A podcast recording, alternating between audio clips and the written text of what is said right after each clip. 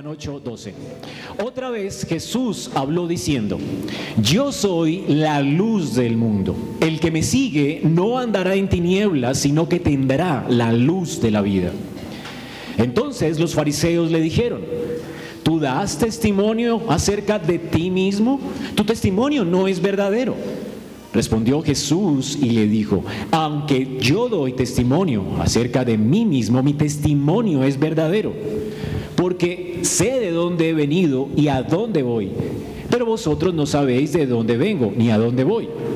Vosotros juzgáis según la carne. Yo no juzgo a nadie, y si juzgo, mi juicio es verdadero porque no soy yo, sino yo y el que me envió, el Padre. Y en vuestra ley está escrito que el testimonio de dos hombres es verdadero. Yo soy el que doy testimonio de mí mismo y el Padre que me envió da testimonio de mí. Ellos le dijeron, ¿dónde está tu Padre? Respondió Jesús, ni a mi Padre ni a mí me conocéis. Si a mí me conocierais, también a mi Padre conoceríais. Estas palabras habló Jesús en el lugar de las ofrendas, enseñando en el templo, y nadie le prendió porque aún no había llegado su hora. Otra vez les dijo Jesús, yo me voy y me buscaréis, pero en vuestro pecado moriréis. A donde yo voy vosotros no podéis venir. Decían entonces los judíos, ¿acaso se matará a sí mismo que dice a donde yo voy vosotros no podéis venir? Vosotros sois de este mundo, yo no soy de este mundo. Por eso os dije que moriréis en vuestros pecados, porque si no creéis que yo soy, en vuestros pecados moriréis. Entonces le dijeron, ¿tú quién eres? Entonces Jesús les dijo, lo que desde el principio os he dicho. Muchas cosas tengo que decir y juzgar de vosotros, pero el que me envió es verdadero y yo lo que he oído de él, esto hablo al mundo. Pero no entendieron que les hablaba del Padre. Les dijo pues Jesús, cuando hayáis levantado al Hijo del Hombre, entonces conoceréis que yo soy y que nada hago por mí mismo, sino que según me enseñó el Padre, así hablo. Porque el que me envió conmigo está. No me ha dejado solo el Padre, porque yo hago siempre lo que le agrada. Hablando de estas cosas, muchos creyeron en él. Hemos estado viendo expositivamente el libro de Juan y vamos a retomarlo de nuevo. Y como ya llevamos 20 días eh, hablando de otros temas, vamos a recordar que el propósito del apóstol Juan al escribir su evangelio, ¿cuál era? Eso es muy importante, ¿verdad? Que las personas crean en Cristo y tengan vida eterna. Eso está en el capítulo 20, 31. Pero estas cosas se escribieron para que creáis que Jesús es el Cristo, el Hijo de Dios, y para que creyendo tengáis vida en su nombre. Hasta aquí Juan ha, ha estado recordándonos lo que Jesús vino a hacer por nosotros de manera que nosotros podamos creer en Él, lo que Dios hizo por medio de Cristo. Y recordemos que Juan comienza su evangelio de alguna forma haciendo remembranza del Génesis.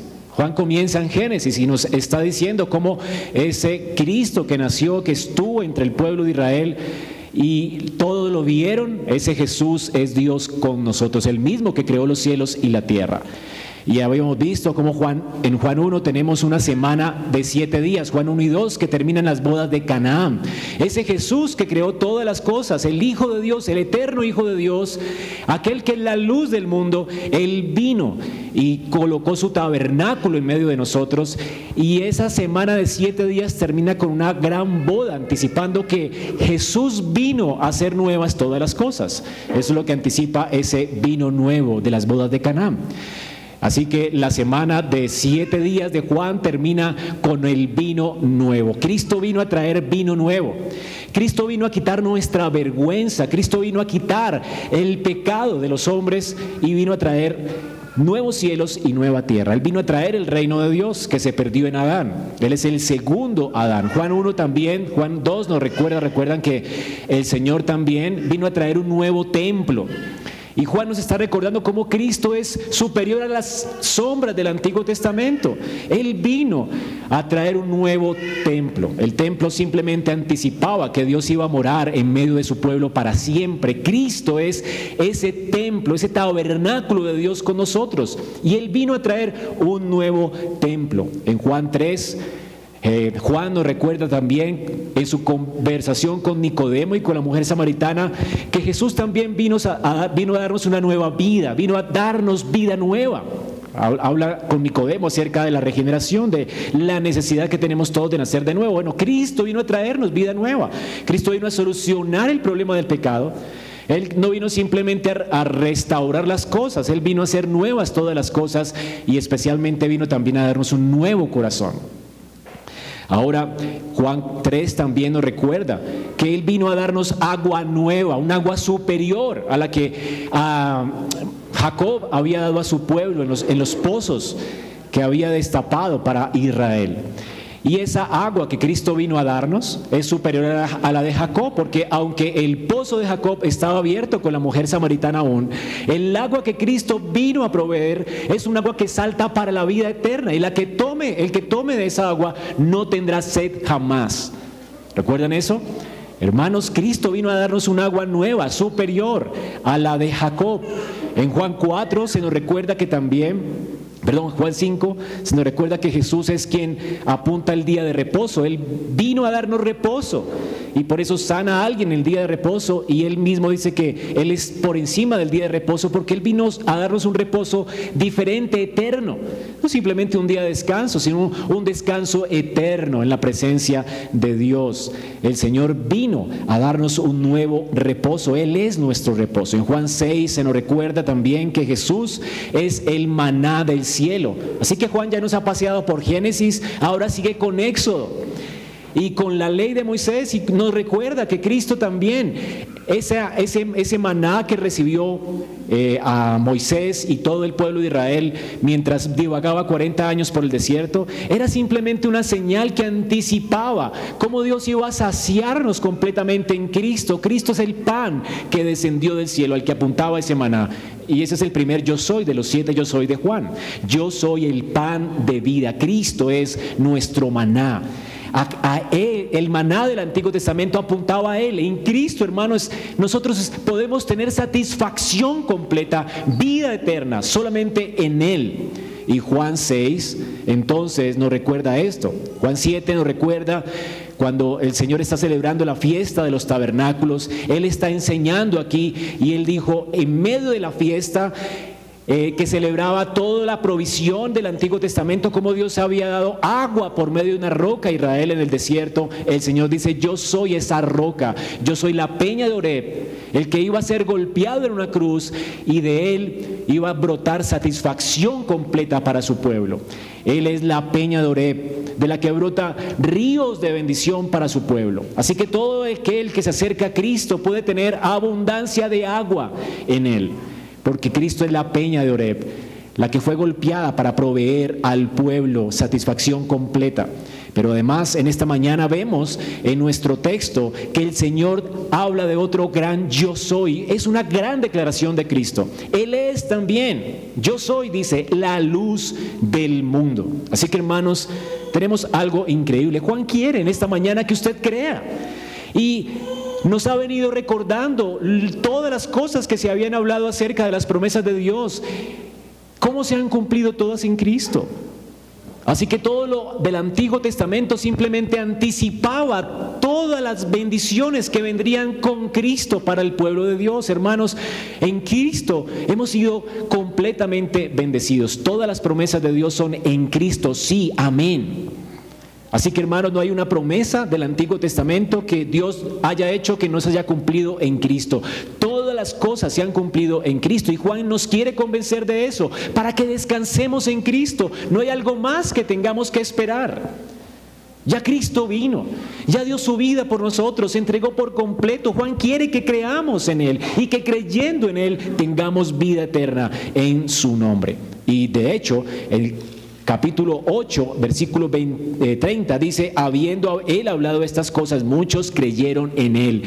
Y ese es el propósito en esta mañana de nuestro sermón. Hermanos, espero que al final de nuestro sermón, al escuchar cómo es que Cristo es la luz del mundo, usted al igual que esas personas crea. Y si, y si ya cree, que su fe siga fundamentada en Cristo, que siga descansando en Él. Porque, hermanos, no hay otra cosa en la que podamos colocar nuestra confianza más que en Cristo. Y así usted puede mantenerse creyendo hasta que Él venga. Y entonces usted va a poder hoy disfrutar de vida eterna y después disfrutará del gozo de la vida eterna sin el estorbo del pecado. Hasta que Cristo venga. Pero hoy usted lo puede eh, conocer, conocer esta luz. ¿Cómo vamos a estudiar este pasaje? Entonces aquí tenemos en nuestro texto que acabamos de leer, en primer lugar, una ocasión.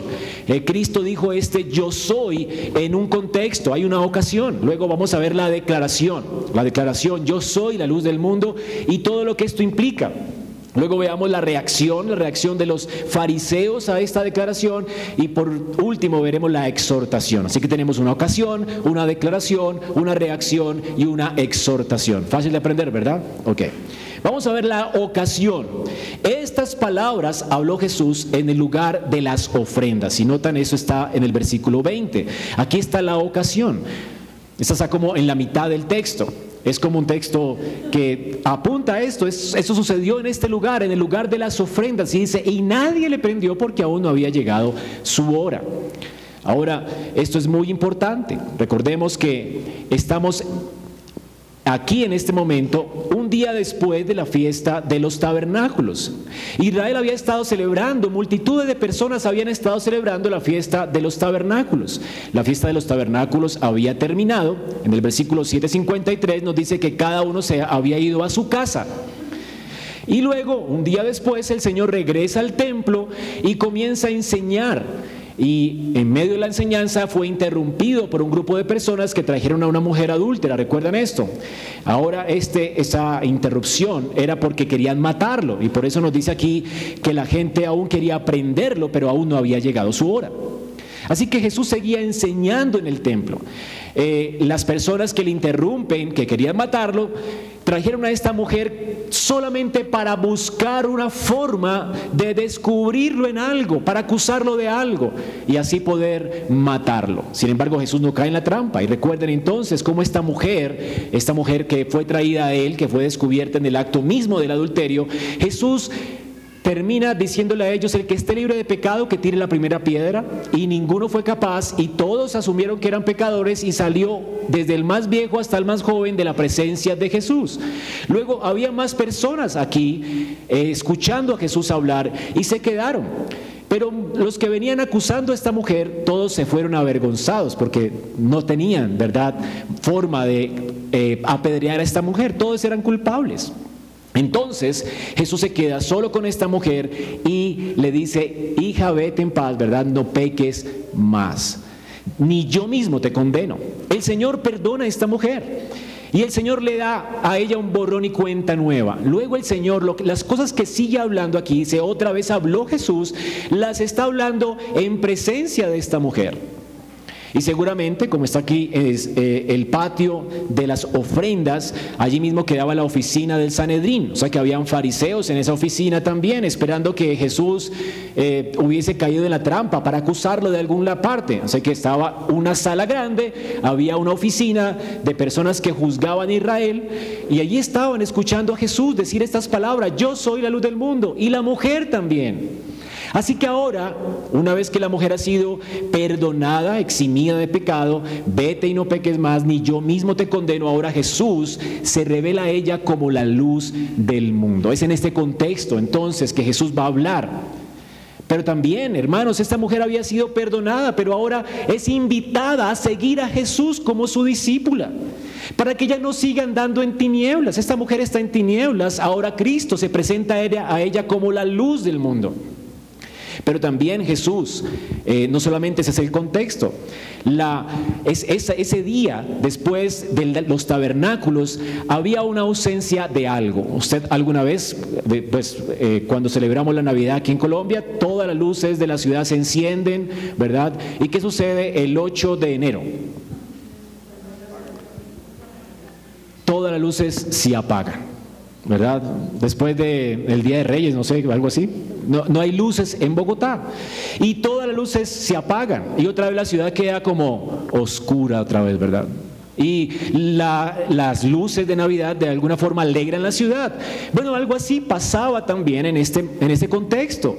Lo que sucedía es que en ese lugar, en el lugar de las ofrendas, era un patio con un techo grande, ¿verdad? No tenía techo, era como un patio gigante, donde las mujeres venían a adorar en Israel. Habían varias cámaras en el templo y en ese lugar de las ofrendas era también el patio donde las mujeres adoraban a Dios. Recuerdan que una viuda fue y echó en ese lugar y, y Jesús la pudo ver. Bueno, el lugar de las ofrendas era un patio gigantesco donde las mujeres venían a adorar, donde los gentiles también podían acercarse a Dios y adorar a Dios. Aquí en ese lugar habían 13 receptáculos en forma de trompeta. ¿Recuerdan que el Señor dice, cuando vengan a adorar, no hagan sonar trompeta delante de los hombres?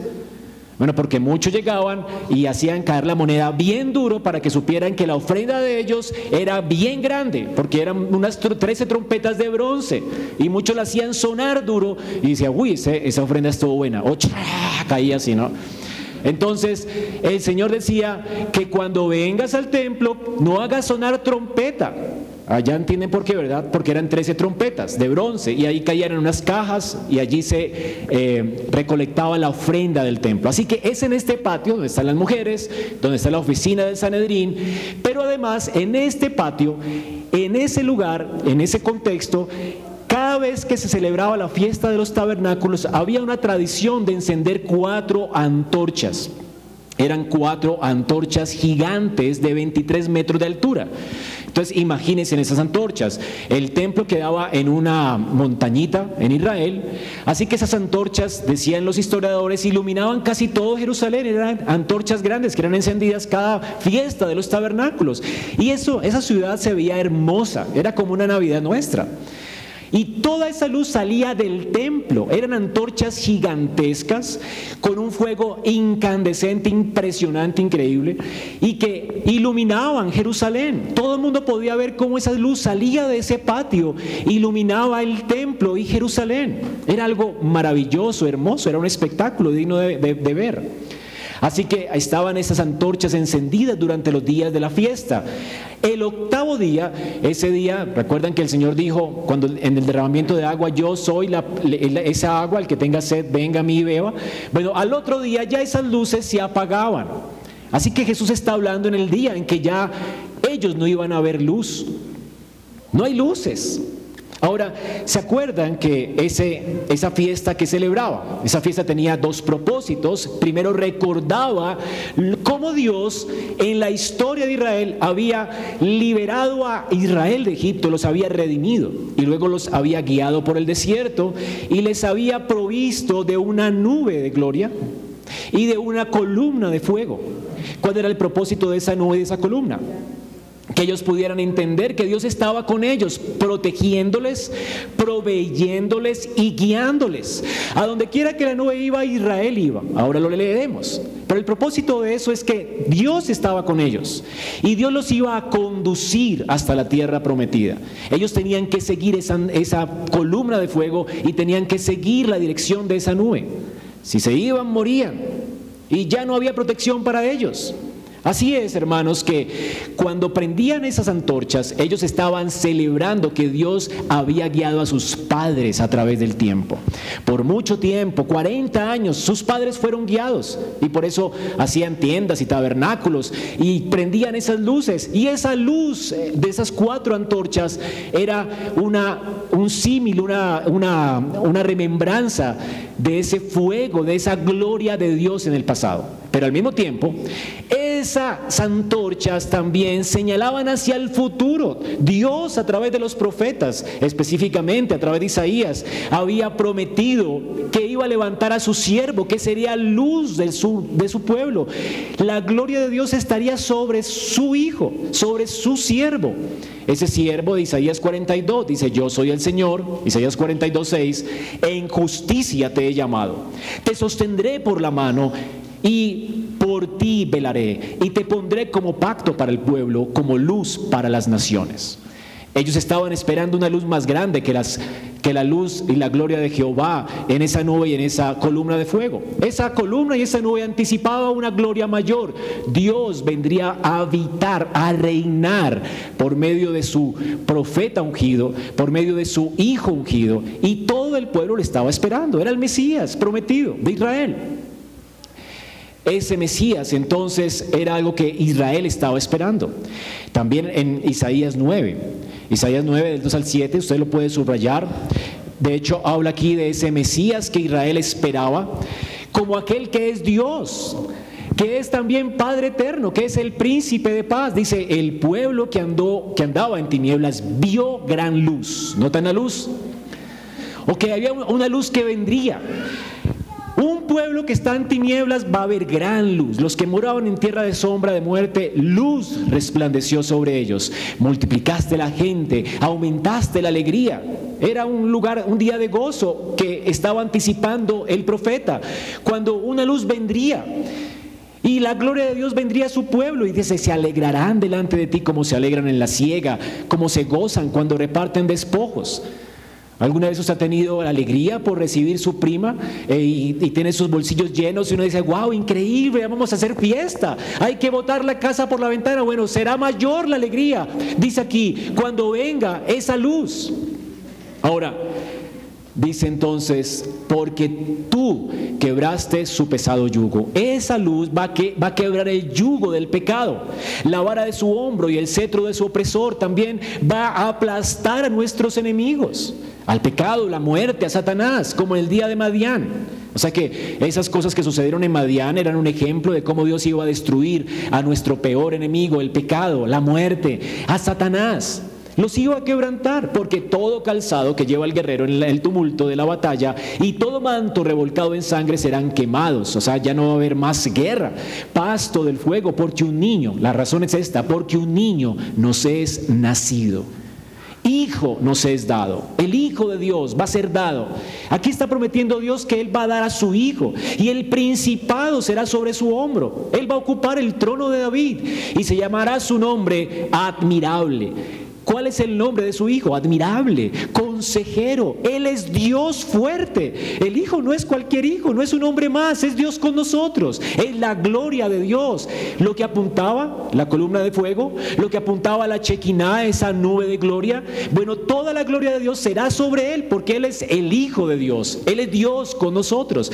Él será también Padre eterno porque es uno con el Padre. No tenemos dos dioses, ¿verdad? Es un solo Dios. Él es uno con el Padre. Él también es príncipe de paz, lo dilatado de su imperio. Y la paz no tendrá límite. Sobre el trono de David, dice, y sobre su reino, disponiéndolo y confirmándolo en juicio y en justicia desde ahora y para siempre. El celo de Jehová de los ejércitos hará esto. Así que el profeta está anticipando aquí la gloria de Dios con su pueblo. Él iba a quitarnos de la opresión del pecado, ya no de Egipto. Egipto era simplemente una sombra de lo que el Mesías vendría a hacer con nuestros pecados.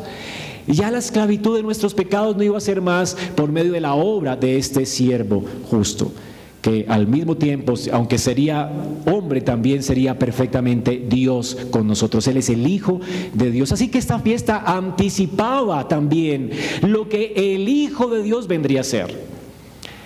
Él vendría a quitar las tinieblas de medio de nosotros, a quitarnos el pecado, a traer esperanza y paz. Hermanos, esto es lo que Cristo vendría pues a hacer y es lo que anticipaba la fiesta. Así que la fiesta tenía un propósito, miraba hacia atrás y miraba hacia adelante. Es lo que tenemos también en la Santa Cena. La Santa Cena que hoy vamos a celebrar nos recuerda lo que Cristo ya hizo en la cruz, derramando su sangre, lo que significa el vino, y entregando su vida y su carne por nosotros, lo que implica y simboliza el pan. Eso nos recuerda la Santa Cena, pero al mismo tiempo el Señor nos dice que la celebremos para qué? Para que tengamos esperanza de que un día ese pan y ese vino lo tomaremos con Él, porque Él no lo está tomando hoy para tomarlo con nosotros en gloria. Así que al mismo tiempo esta cena está diciéndonos que Cristo regresará por segunda vez, que así como entregó su vida, Él también restaurará nuestros cuerpos y tendremos un cuerpo como el suyo y nos llevará a su gloria y estaremos para siempre con Él. Y ese día se inaugurará con una fiesta, unas bodas, las bodas del Cordero, donde tomaremos también vino con Él. Así que hermanos, tenemos esperanza aquí también delante de nuestros ojos. Así que tenemos que en el Antiguo Testamento habían también sacramentos, señales que anticipaban la gloria de Dios, señales visibles para la esperanza de Israel. Asimismo, como nosotros tenemos esto, ellos también tenían cosas visibles que señalaban lo que, vendrían con, lo que vendría con Cristo.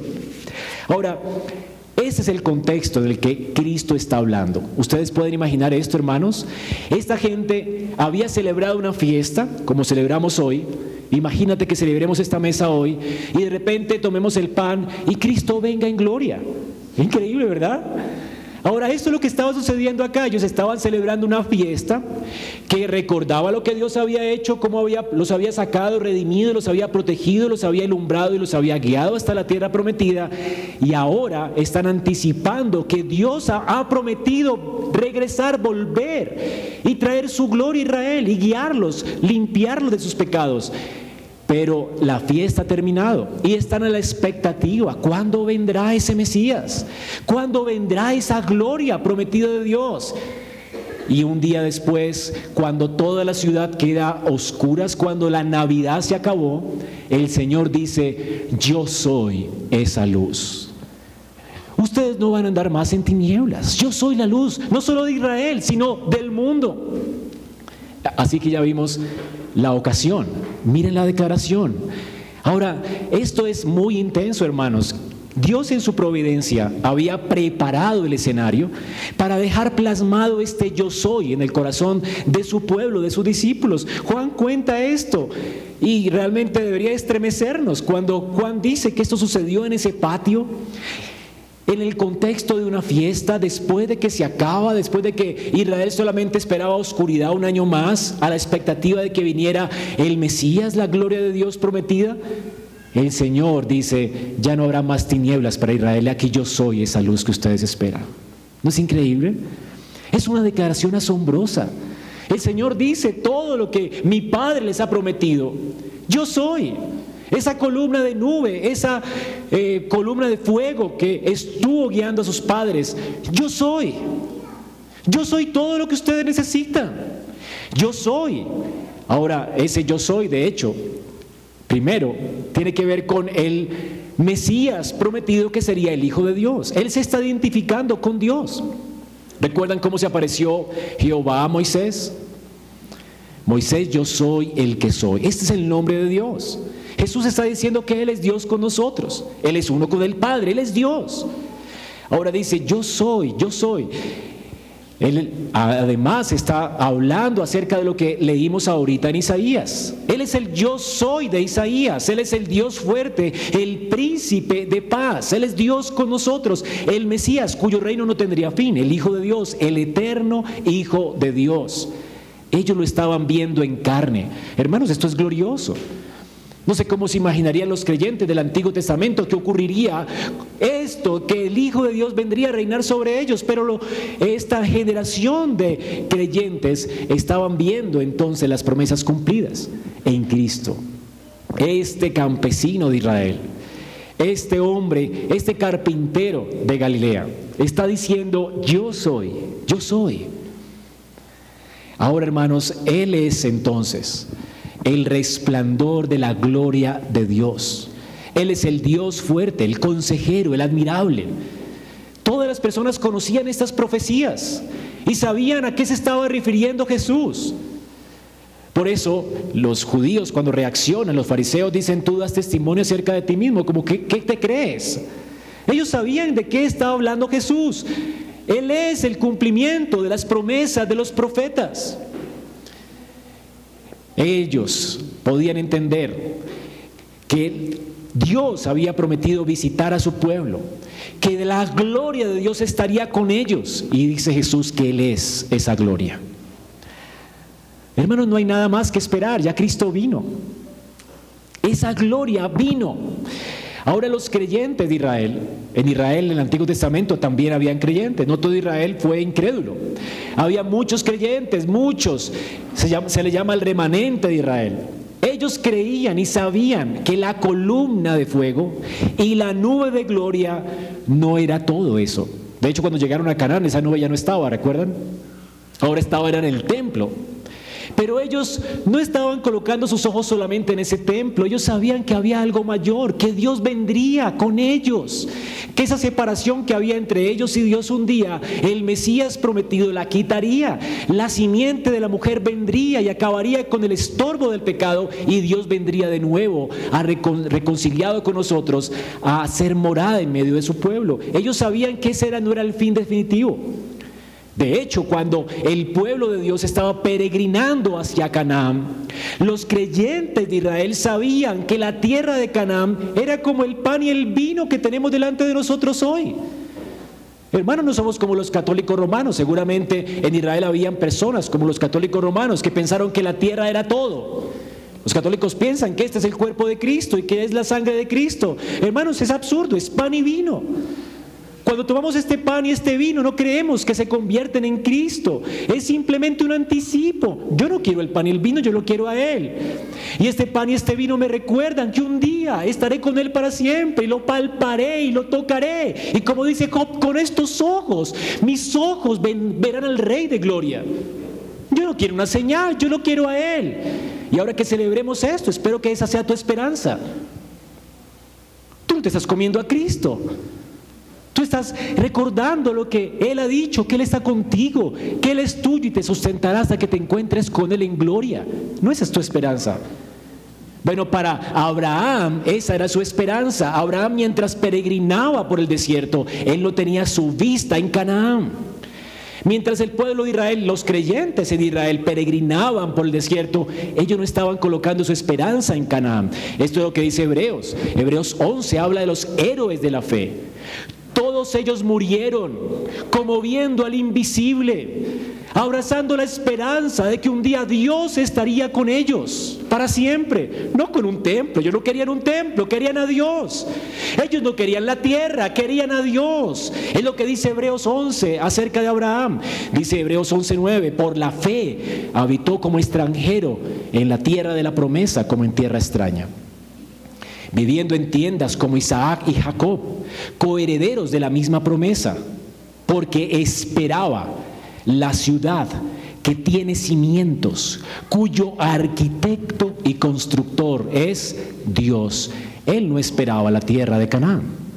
La esperanza de él no estaba en la tierra, estaba en el cielo nuevo y en la tierra nueva, en la gloria.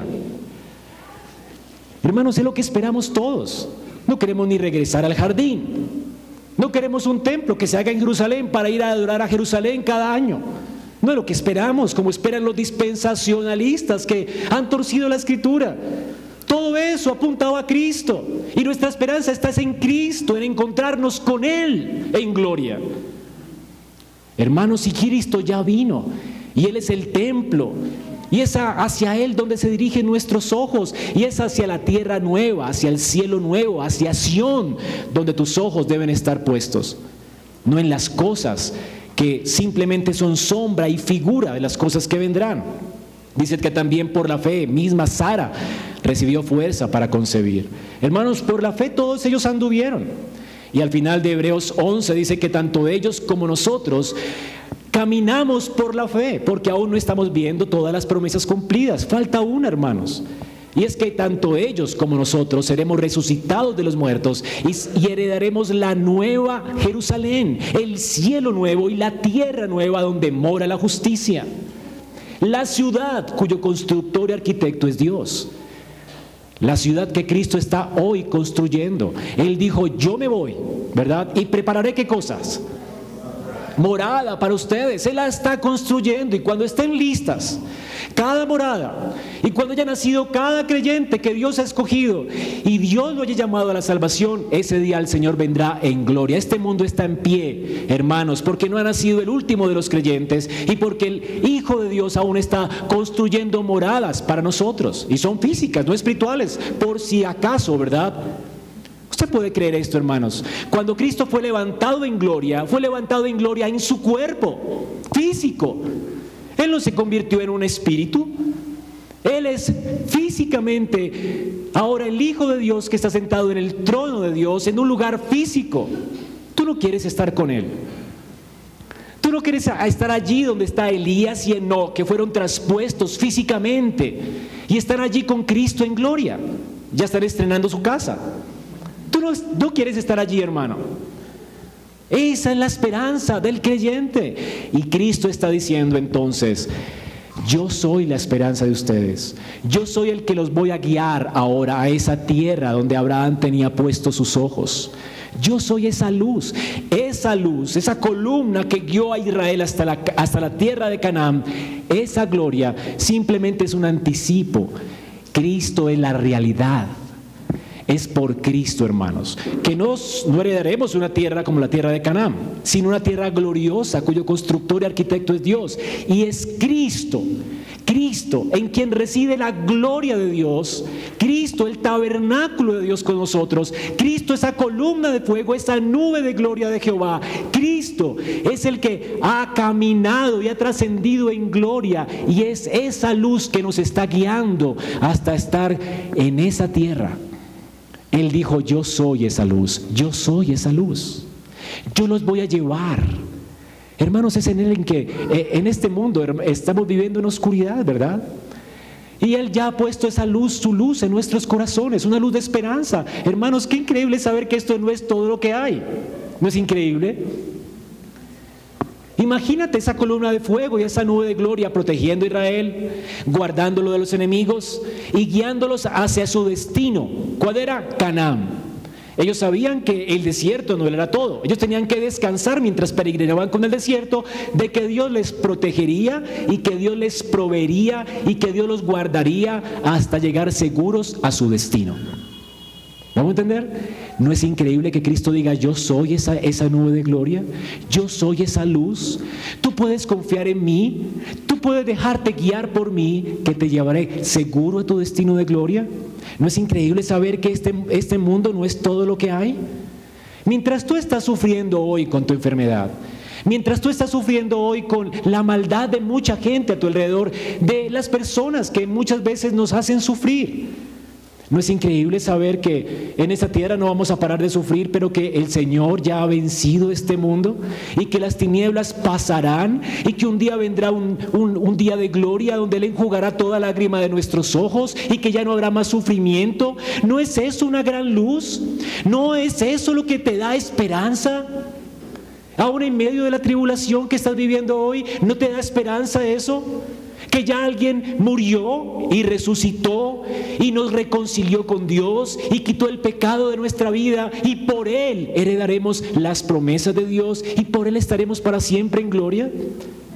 Hermanos, esto es lo que Jesús está diciendo. Yo soy eso.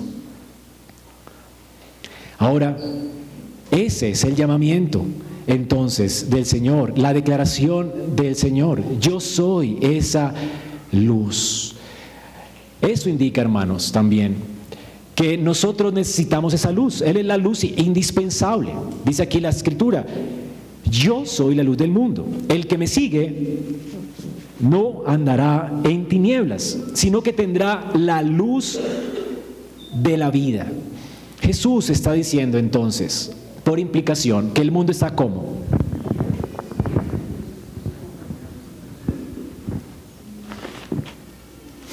Y si este mundo puede tener esperanza solamente en quien la tiene.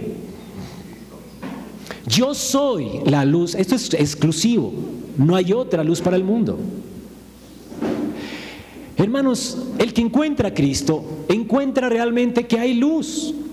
El mundo está muerto en sus delitos y pecados. la luz es una metáfora, ¿no? Que está ilustrando las consecuencias de vivir apartados de Dios. ¿Qué significa la oscuridad en la Biblia?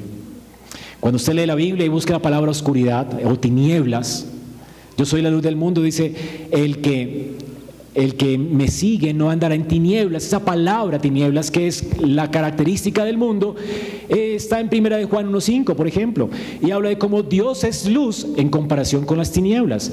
Pero no es que existan dos cosas, para, que, para ver si me hago entender, no es que haya un yin y un yang. No es que exista la luz y la oscuridad juntas como dos cosas que están allí compitiendo. No, Solo existe una cosa, la luz. Ahora alguien muy inteligente, no sé si fue Einstein, dijo que la oscuridad no existe. Si tú estás en un lugar oscuro, la oscuridad no es real. Tú prendes un fósforo y ya tienes luz, media luz. Ahora la, luz tú la puedes graduar porque existe. Es medible, es tangible, es palpable. Tú puedes graduarla, tener más luz, más intensidad de luz o menos luz. ¿Me hago entender? La luz es tangible, es palpable. Las tinieblas no se pueden medir, no se pueden regular, porque no existen. Así que no hay algo compitiendo con la luz. La luz es lo único que hay. Y cuando la luz no está, eso es lo que define la oscuridad. Así que la oscuridad no es lo que compite con la luz. La oscuridad es la ausencia de la luz. ¿Por qué es que el mundo está en tinieblas? Porque está apartado de Dios. El mundo decidió darle la espalda a Dios. Y por lo tanto está en tinieblas. Así que la característica de las tinieblas es son personas alejadas de la luz, apartadas de la luz. No son una competencia para la luz. ¿Comprenden? Hermanos, desde la caída el hombre decidió apartarse de Dios. Y esto es estar en tinieblas. Y una vez que te apartas de Dios, tú no comprendes nada. El que está, el que está a oscuras camina a tientas. El que está a oscuras tropieza con todo, no ve nada. Y ese es el mundo, apartado de Dios. Apartado de Dios tú no puedes ver lo que significas. Tú no puedes entender quién eres para que Adán y Eva, siendo creados a imagen de Dios y perfectos, una criatura perfecta, pudieran entender quiénes eran, Dios tuvo que hablar. Dios habló y le dijo, usted es un varón, usted es una hembra. ¿Verdad? Ahora multiplíquense, ustedes pueden multiplicarse, pueden sojuzgar la tierra, son mis virreyes, son imágenes santas. Sojuzguen la tierra, Dios les da que hacer, Dios les da identidad toda nuestra identidad se desprende de Dios. El mundo alejado de Dios no sabe ni quién es. La gente se cree perro, gato. Los hombres se creen mujeres, se creen medio mujeres, medio hombres, medio mujeres y hombres. No saben quiénes son porque están en tinieblas. El mundo apartado de Dios no entiende quién es. ¿Entiendes eso? Y cuando tú no entiendes quién es sin identidad, tú no encuentras identidad aparte de Dios. Además te encuentras solo porque el hombre fue creado para Dios. Dios nos creó para Él. Y alejados de Dios estamos en soledad, absoluta soledad. ¿Has estado alguna vez eh, a oscuras, en un lugar a oscuras? Te sientes solo, aterrado, asustado. El mundo tiene miedo, hermanos. Así estabas tú seguramente un, un, día, con terror de que te espera, con terror de que puedes tropezar, con terror de lo que te esperará en el futuro.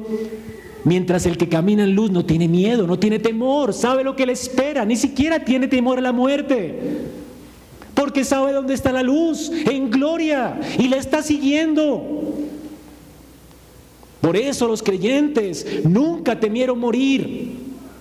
No fueron atemorizados por los que les decían, les mataremos. Porque ellos sabían cuál era su destino, sus vidas habían sido iluminadas, ellos sabían que eran, fueron creados a imagen de Dios. Ellos no podían aborrecer a la, gente porque sabían que fueron creados a imagen de Dios. Ellos podían ver. Sin embargo, el que está en tinieblas ni siquiera puede ver ni reconocer al otro. Es egocéntrico por naturaleza. No puede reconocer a su prójimo. Por eso dice que el que anda en tinieblas aborrece a su hermano, a su prójimo. Alguien que dice que tiene la vida y aborrece a su hermano, dice la palabra de Dios, está en tinieblas. ¿Por qué no puede reconocer al otro? Esto es las tinieblas. Lo único que hace es vivir para su propio interés. Hermanos, qué increíble que que Dios. Nos vino a rescatar de nosotros mismos, de nuestro egocentrismo. Vino a mostrarnos la pecaminosidad de nuestro corazón para correr a Él y ser salvos. Vino a darnos esperanza de vida eterna. Vino a darnos esperanza de gloria. Esto es lo que Él vino a hacer como la luz del mundo. Mientras que la gente se esconde, ya el creyente no. La gente huye de la luz porque sus obras son malas.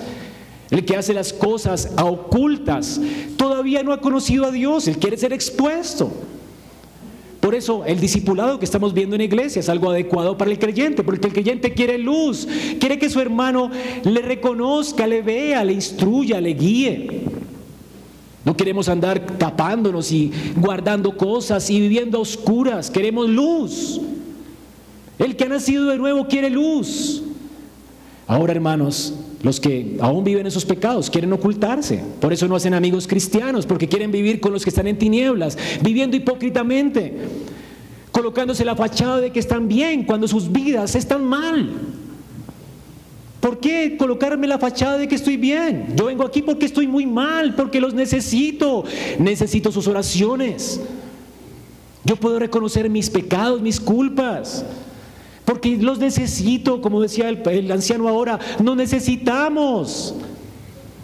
Hermanos, cuando alguien ha venido a la luz, reconoce al otro, ya no anda en tinieblas, busca ser amigo, ya no anda aislado, busca la iglesia, se asocia con sus hermanos, ama a sus hermanos, ama al cuerpo de Cristo.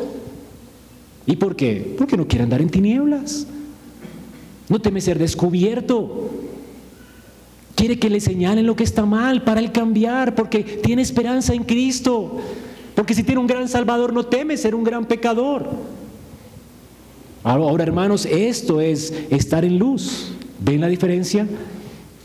Es tener a Dios con nosotros, es quedar expuesto delante de Él, es saber quiénes somos, saber quién es Él, cómo es que Él nos perdona y nos limpia. Si nosotros confesamos nuestros pecados cada día, cómo Él nos guía hacia la tierra prometida, cómo Él nos santifica en la medida en que avanzamos en esta vida. Eso es tener luz. Es sabernos perdonados, amados, queridos, protegidos. Es lo que hacía la luz de esa nube de gloria y de esa columna de fuego. Es sabernos protegidos, amados, guiados, queridos. Y por eso aquí viene entonces la reacción de los eh, fariseos. ¿Cuál es la reacción de los incrédulos a la declaración de Cristo? Ellos, obviamente, por estar ciegos, se han hecho ciegos a sí mismos a la luz y entonces reaccionan. ¿Y qué dicen? Tú estás simplemente mintiendo. Le dicen que es mentiroso, tú das testimonio acerca de ti mismo, tu testimonio no es verdadero. Así que los fariseos acusan de Jesús de jactarse. Y la reacción que tiene Jesús, y usted lo puede leer detenidamente en su casa, y ya hemos visto anteriormente cómo el Señor, Él no quiere perderlos, Él quiere ganarlos.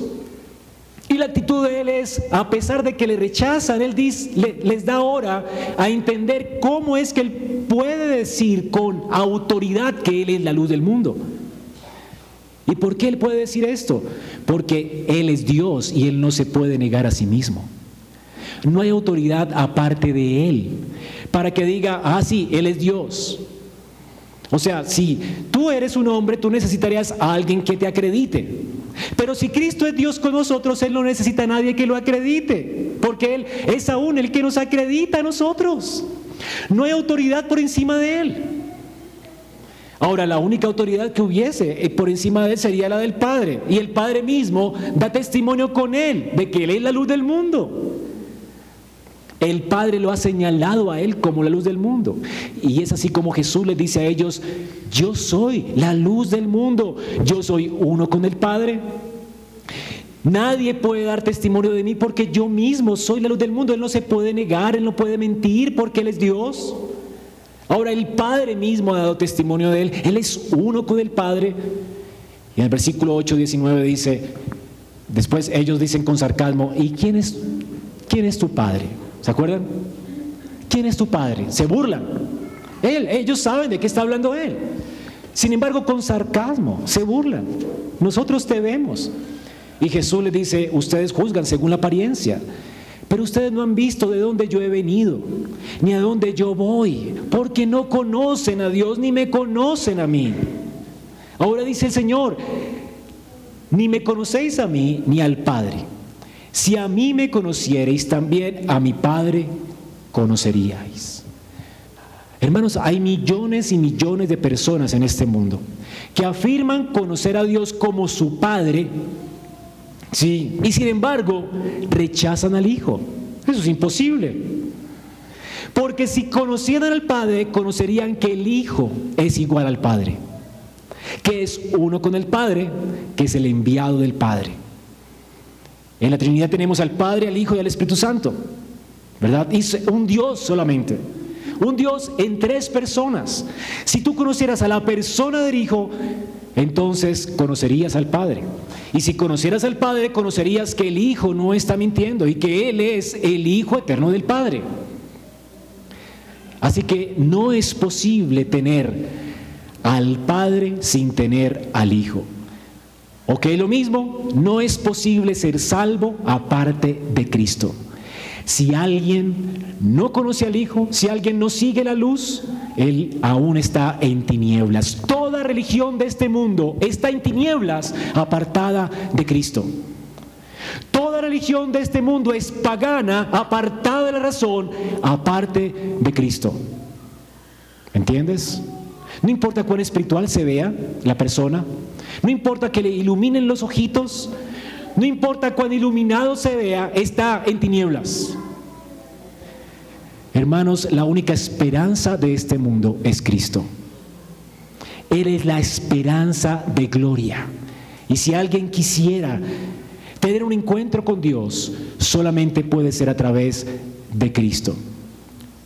Por eso el Señor dice, un día yo me voy a ir, ustedes me van a buscar, pero en vuestro pecado moriréis. Porque yo, a donde yo voy vosotros no podéis venir. ¿A causa de qué? De los pecados. A menos que Cristo te salve, tú permanecerás en tus pecados y jamás entonces podrás buscarlo más. La única oportunidad, lo que Cristo está diciendo aquí, la única oportunidad para que usted pueda ver mi gloria, la única oportunidad para que las promesas de Dios se cumplan en ustedes y vean la gloria de Dios y tengan esperanza en este mundo, es que me sigan hoy hoy, sin tardanza. No hay otra oportunidad. El Señor está queriendo ganar el corazón de estos hombres. Y qué bueno porque muchos creyeron en Él, ¿no?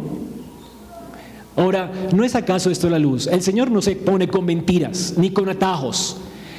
Él no está diciéndole a ellos cosas que les conviene escuchar a ellos. Esas son cosas duras. Ustedes no conocen a Dios porque no me aceptan a mí. Es duro, ¿verdad?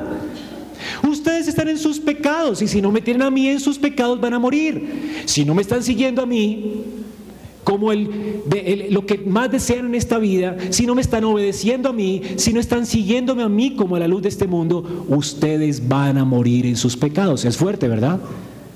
Pero esa es la verdad.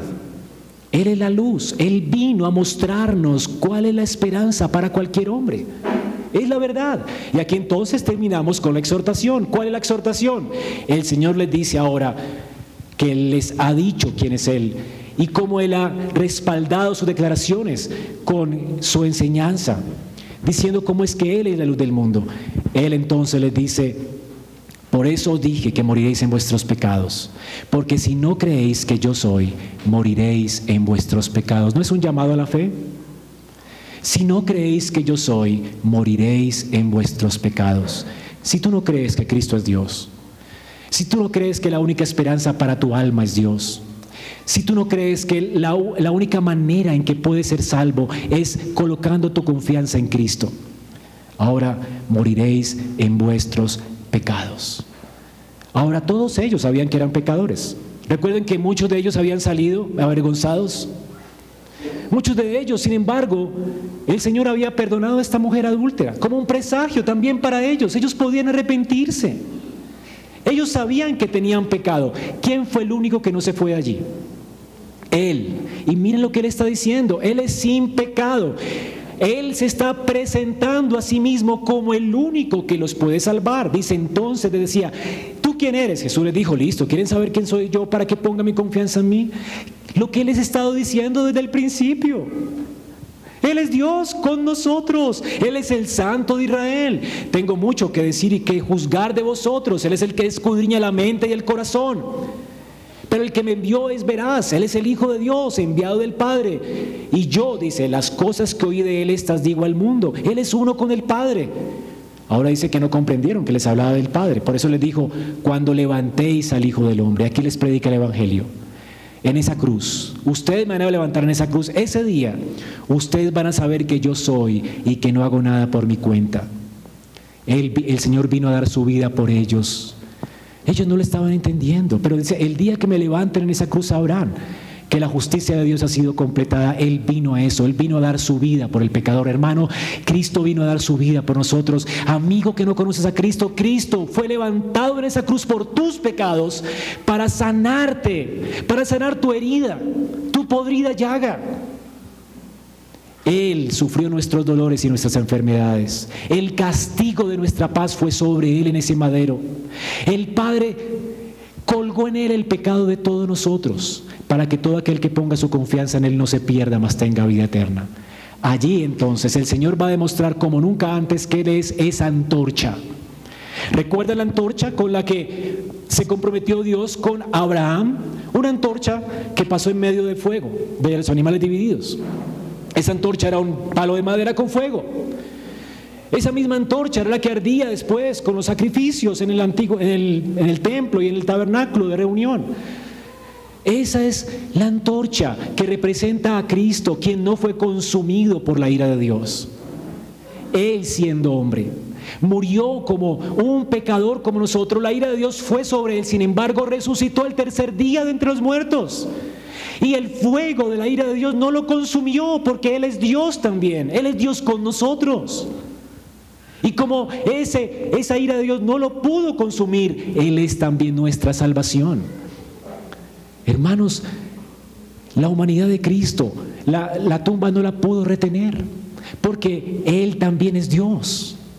Así que la ira de Dios que fue sobre su humanidad, no pudo ser para siempre sobre la humanidad, por eso resucitó el tercer día. Ahora toda la gloria de Dios está allí en Cristo. Qué increíble gloria la que vemos en esa cruz. Esa misma llama. Dios se comprometió por Abraham. Abraham incumplió el pacto, sin embargo, Dios dijo, yo llevaré tus maldiciones, Abraham. Y esa, ese fuego que pasó por en medio de los animales divididos representaba esa cruz. Aquí Cristo, hermanos, está diciendo, un día seré levantado y ustedes sabrán entonces que el que me envió está conmigo, que no me he dejado solo porque yo siempre he hecho lo que le agrada. Cristo murió en esa cruz siendo del agrado del Padre sin pecado para llevar a los pecadores a la salvación. Y una vez tú estás con Cristo y tú estás en Cristo, tus pecados van a ser perdonados, la ira de Dios ya no, va a ser sobre ti. Y esto que Cristo está diciendo también sería realidad en tu vida. La gloria de Dios estará iluminando tu vida. Y podrás decir como Él está diciendo, no me dejará solo el Padre, porque ya yo he hecho lo que a Él le agrada en Cristo.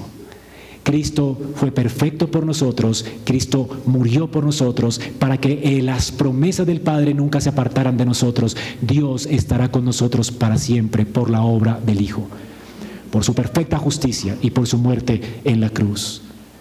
Dele gloria a Dios por esto, hermanos. Y esta es la exhortación final. ¿Creerás en Él? ¿Le seguirás? ¿Qué es creer en Cristo? ¿Qué es seguirlo? Dice que el que le siga no andará en tinieblas, es seguir como Israel siguió esa columna hasta la tierra prometida. Es seguirlo, es decir, es seguir su dirección. La, Biblia dice que donde quiera que la nube de gloria se movía, Israel se movía. Donde quiera que la columna se movía, Israel se movía. Que esa sea tu vida, hermano. No tienes que hacer nada sin la voluntad de Dios. Sométete a su voluntad. ¿Y por qué lo puedes hacer? Porque puedes confiar en Él. ¿Podrás confiar en alguien que dio la vida por ti para salvarte? Claro que sí. Él no está pidiendo nuestra obediencia para ganarnos algo. Dios había redimido a Israel y les está pidiendo obediencia porque Él ya ha ganado su confianza al redimirlos. Es lo mismo con nosotros. Él fue levantado en una cruz por nuestros pecados. El justo murió por los injustos para llevarnos a Dios. ¿Habrá un amor mayor que ese? ¿Será el digno de tu confianza? Lo que Él te está pidiendo es pues algo lógico, que le creas. Donde quiera que Él te guíe, ve allí, donde Él te diga. Lo que quiera Él que Él ordene, ve allí como su esclavo. Lo que quiera Él que pienses, piénsalo y créelo, porque tú eres necio y Él es sabio. ¿Dejarás que entonces tu vida sea guiada por Cristo? Esto es seguirlo. Él no es una luz para contemplar. Él no es una luz como la luz de Navidad que todo el mundo dice, ay, tan bonita. No, Él es una luz como la columna de Israel. Es una luz que tú debes seguir. Tú debes seguir, porque esa luz es la única que te conducirá a la gloria. Es la única luz santificante. Es la única luz que proveerá para tu vida esperanza. Es la única luz que no dejará que tropieces y es la única luz que te llevará a la gloria. Sigue a Cristo hoy, sin temor. Si Él es la luz, ¿cómo? ¿Cómo temer? Uno teme en la oscuridad, no en la luz. Si tú temes hoy porque estás en la oscuridad, es porque estás en la oscuridad, porque en el amor no hay temor, porque el amor echa fuera el temor. Él ha venido a alumbrarte con su luz. Si sigues a Cristo, no hay pierde. No hay frustración, no habrá culpa, no habrá temor. Esto es lo que el Señor te ofrece hoy. La pregunta es para ti, ¿lo seguirás? ¿Lo seguirás? Vamos a orar.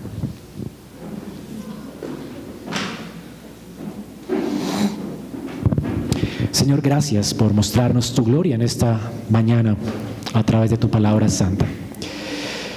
Permite que nuestras vidas cada día puedan entender con cuánto amor nos has amado al dar tu vida por nosotros en una cruz, al cumplir todas tus promesas de que nosotros seremos tu pueblo y tú serás nuestro Dios. Todas ellas son en Cristo sí y amén. Gracias Señor. Gracias porque tú has prometido hacer morada en nuestros corazones y guiarnos a nuestro destino eterno. Gracias Señor. Ayúdanos pues por lo que has hecho a poner toda nuestra confianza en ti y a ofrecerte toda nuestra vida en sacrificio vivo, santo y agradable. Porque es un culto razonable. Es razonable que entreguemos toda nuestra vida a aquel que nos amó y se entregó por nosotros. Por eso ahora que vamos a celebrar la Santa Cena, permítenos al observar estos elementos, con cuánta gracia nos amaste al dar tu vida por nosotros, para que así hoy nos consagremos de nuevo a ti y que toda nuestra vida sea iluminada por tu gracia y tu misericordia. Te rogamos esto en Cristo Jesús. Amén. Hermanos, vamos a celebrar la Santa Cena. Esperamos que este mensaje haya sido edificante para tu vida. Si deseas este y otros mensajes, visita nuestra página en internet iglesiaraa.org. Este es un recurso producido para la Iglesia Cristiana Bíblica RAA.